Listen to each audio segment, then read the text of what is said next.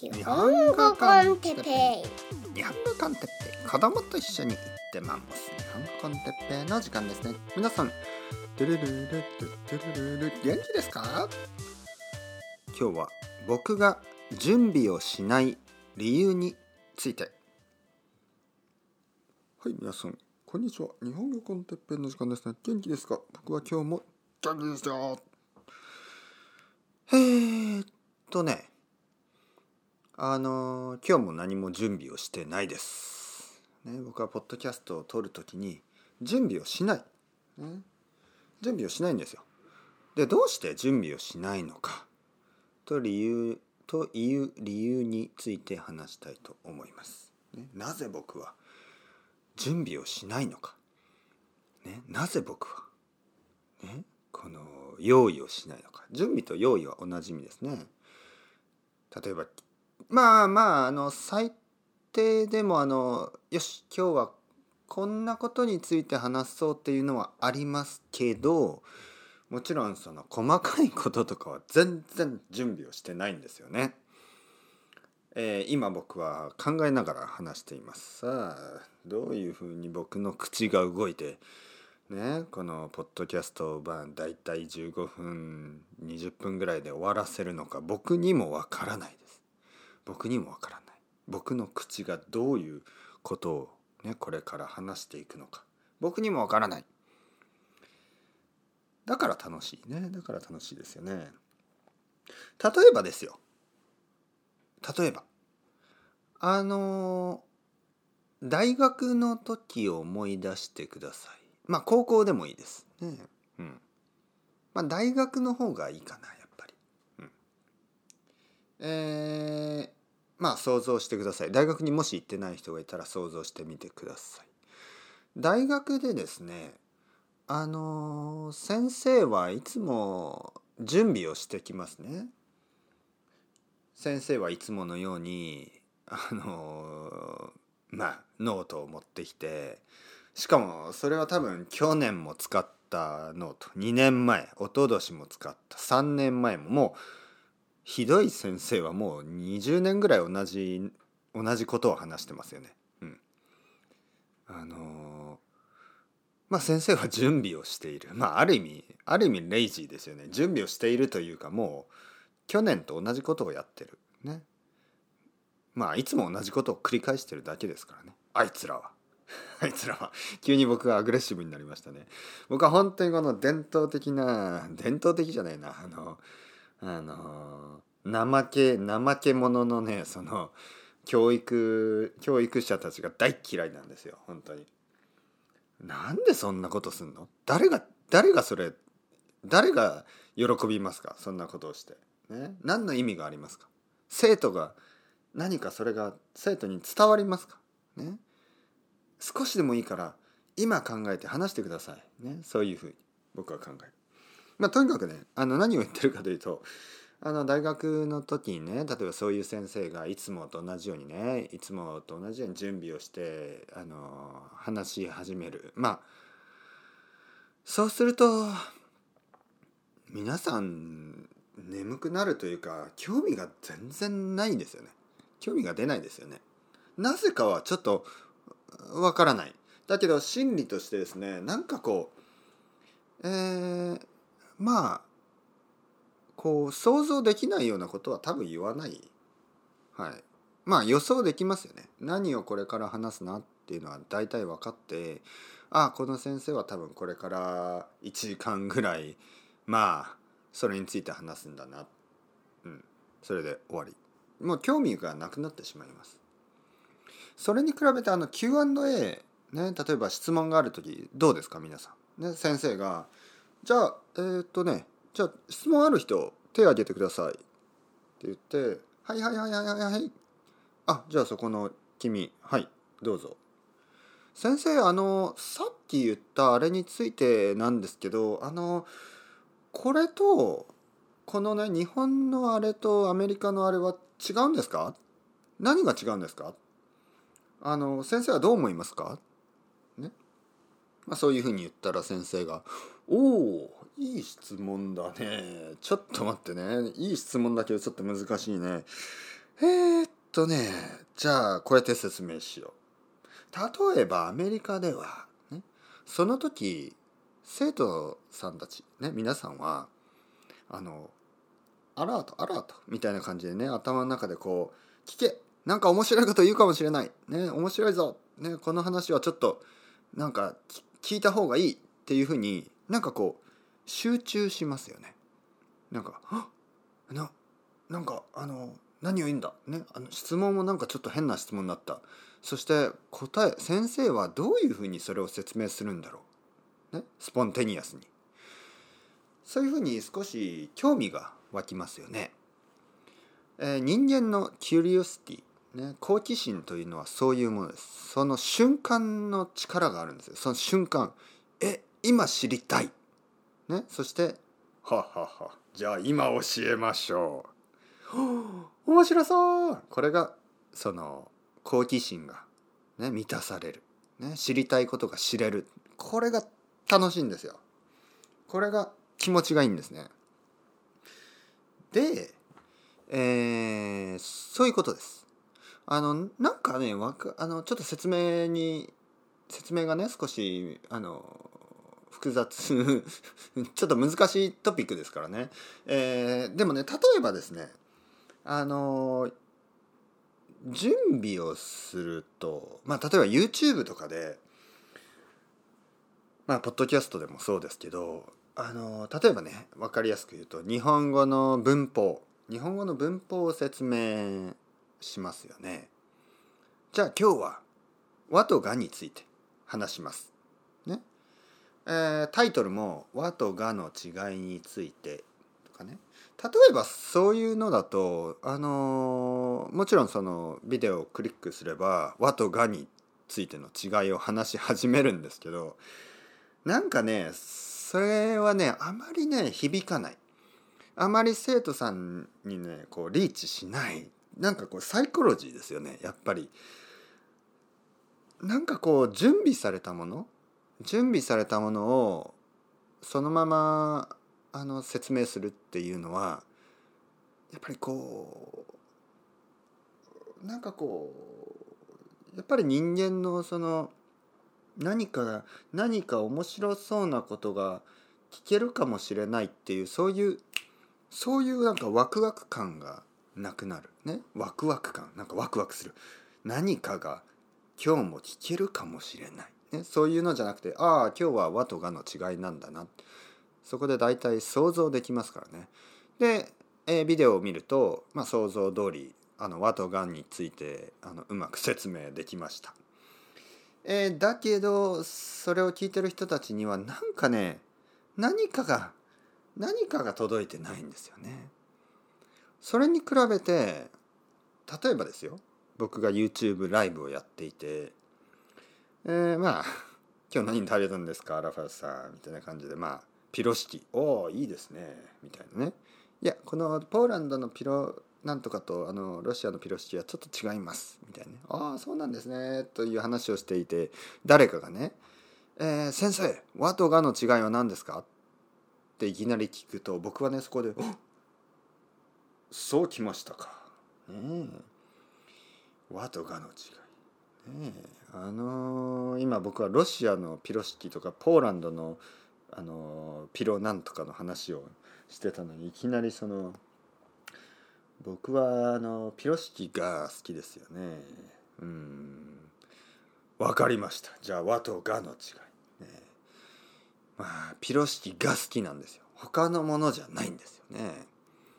和というのが基本的にはまあ普通普通のことです。普通の主語。ね普通の。例えば僕は鉄平です、ね、僕は鉄平です。僕は日本人です。はいはいはいはい。僕は男です。僕は39歳。もうすぐ40歳。はははは。まあ普通の時は僕は僕は僕はですね。でも僕が僕が鉄平です。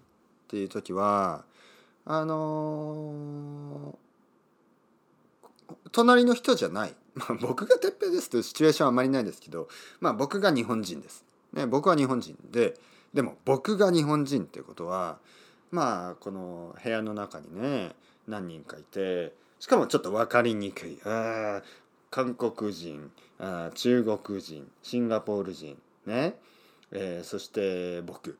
ね。なんか見た目だとちょっとうんまあちょっと違うような似てるようなでも分かんないな最近は、ね、最近あのみんなファッションが似てますからね。どこの国の人も。で、えー、そこで「誰が日本人なんですか？この中で誰か日本人の人いますか？誰が日本人ですか?」ってなって「はっはっは僕ですよ、ね、僕が日本人です。彼じゃない彼じゃない彼じゃない。僕です」ね、そういう感じ。まあ、うまく説明できたかどうかわからないですけどまあ今日言いたかったことはですねうまく説明できるとかできないとかじゃないっていうことです。人間の、えー、心に心にリーチするにはこの頑張ってる頑張って説明しようとしてるそのもう一人の人間を見ることが大事なんです。ね、あの準備をして、ね、準備をしてあの調べてそれを発表して、ね、それを説明できたとしても素晴らしく説明できたとしてもなんかね響かないんですよ。響く響くっていうのはそういうこと。響くというのは心が心から心に通じる、ね、タッチできるリーチできる、ね、あのそういうことです。理解される。本当に。なんかそれがその力がですねやっぱりあの準備をすると弱くなる気がする。現実的に弱くなります。なんか興味がねみんななくなるんですよ。でも例えば質問があってそこで「おおいい質問だけど難しい質問ですね」えー、僕頭をかきながらね「そうですね。ちょちょちょっと待ってくださいね」これはいい例文が思い浮かびました。いきますよ。例えばって話し始めた時に皆さんはもう集中はアラートアラートアラート哲平を聞け哲平先生を聞け今聞いて面白いことを言うと思うねとても分かりやすいことを言うかもしれない。そうやってもうこうエクスペクテーションが上がっていく。そこ急に上がるでしょ。ファッ。そして僕がズバッ鋭く。ねファッ。もう鬼滅の刃みたいにザン。ね刀でその文法を切る。そうするとその文法がプシュッ。鋭く切られてそれを見た、ね、それを目の前で見た。皆さんは「お見事。先生素晴らしいです。お見事」となるわけ。ね。やっぱり目の前でその場でやってみないとね。で見せてみればねみんなはこう「うわすごい。さすが先生。お見事!」というふうになるわけです。えー、何を言ってるかというと僕はすごいでしょ。という話じゃなんですけどそうじゃない。ね。そう結局なんか俺はすごいだろっていうふうに聞こえましたね。違う。そういうことじゃなくてあのやっぱりスポンテニアスにあのその知りたい人の質問にその場で答えるというのがとても大事なことだなと最近は思います。あとねなんか準備をするとなんか違うんですよね。もう一個のいい例として例えばねこれも分かりやすいこれは本当に分かりやすい。皆さんがですね友達と話してなんかとっても面白い話になった時がありますね。はあってもうお腹が痛いぐらい笑え笑ってしまったね。面白いなんか話ができた。そういう時あるでしょ？そしてその話をね他の人に説明する時。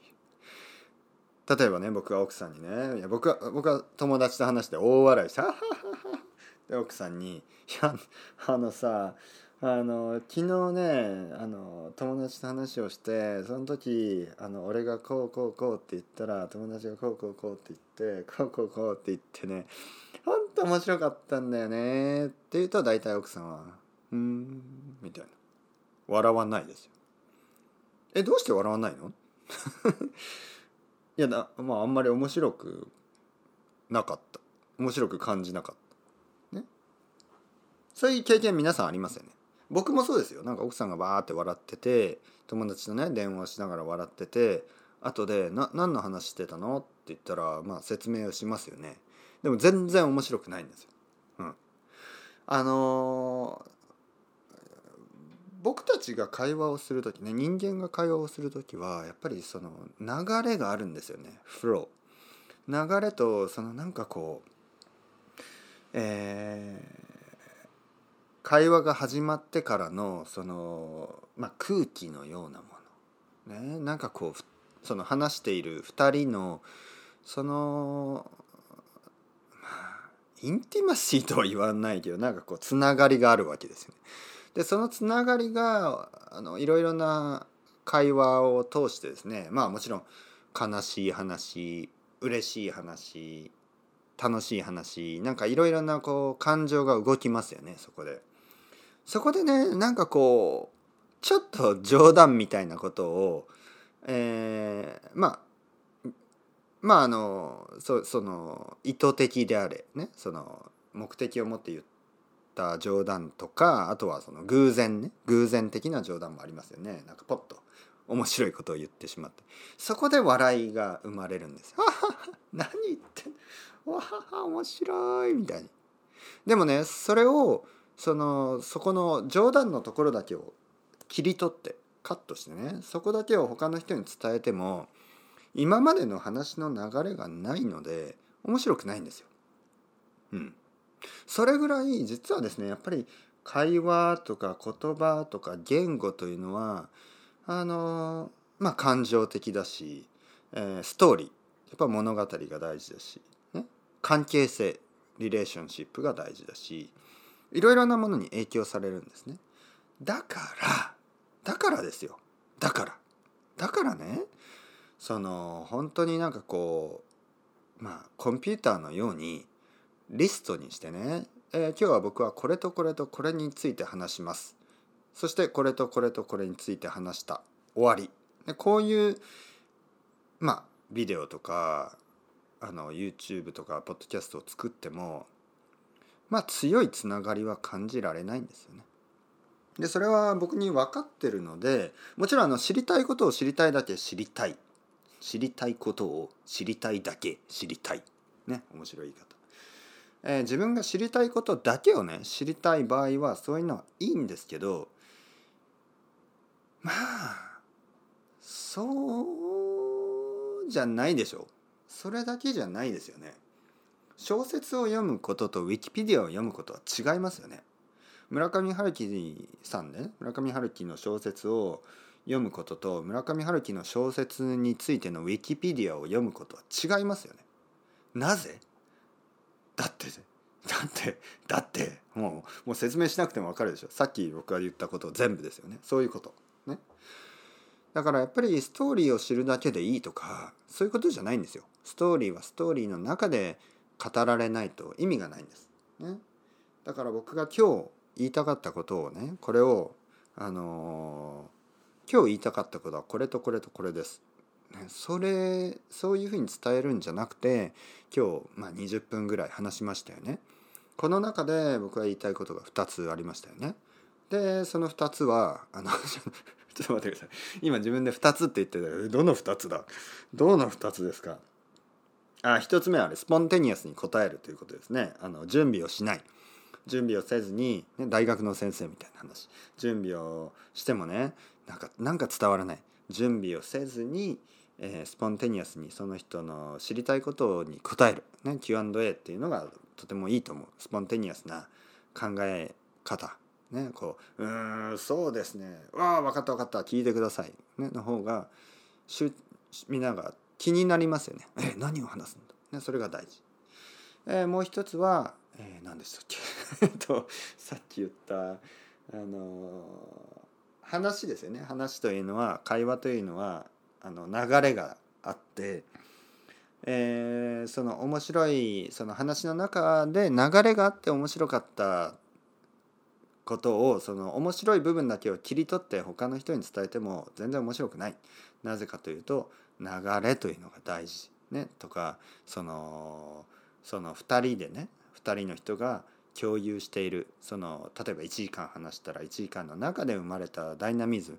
そういうのの結果としてそのまあ40分後ぐらいに面白い笑いね笑い声が聞こえる。でもそのそこだけを切ってもダメっていうことです。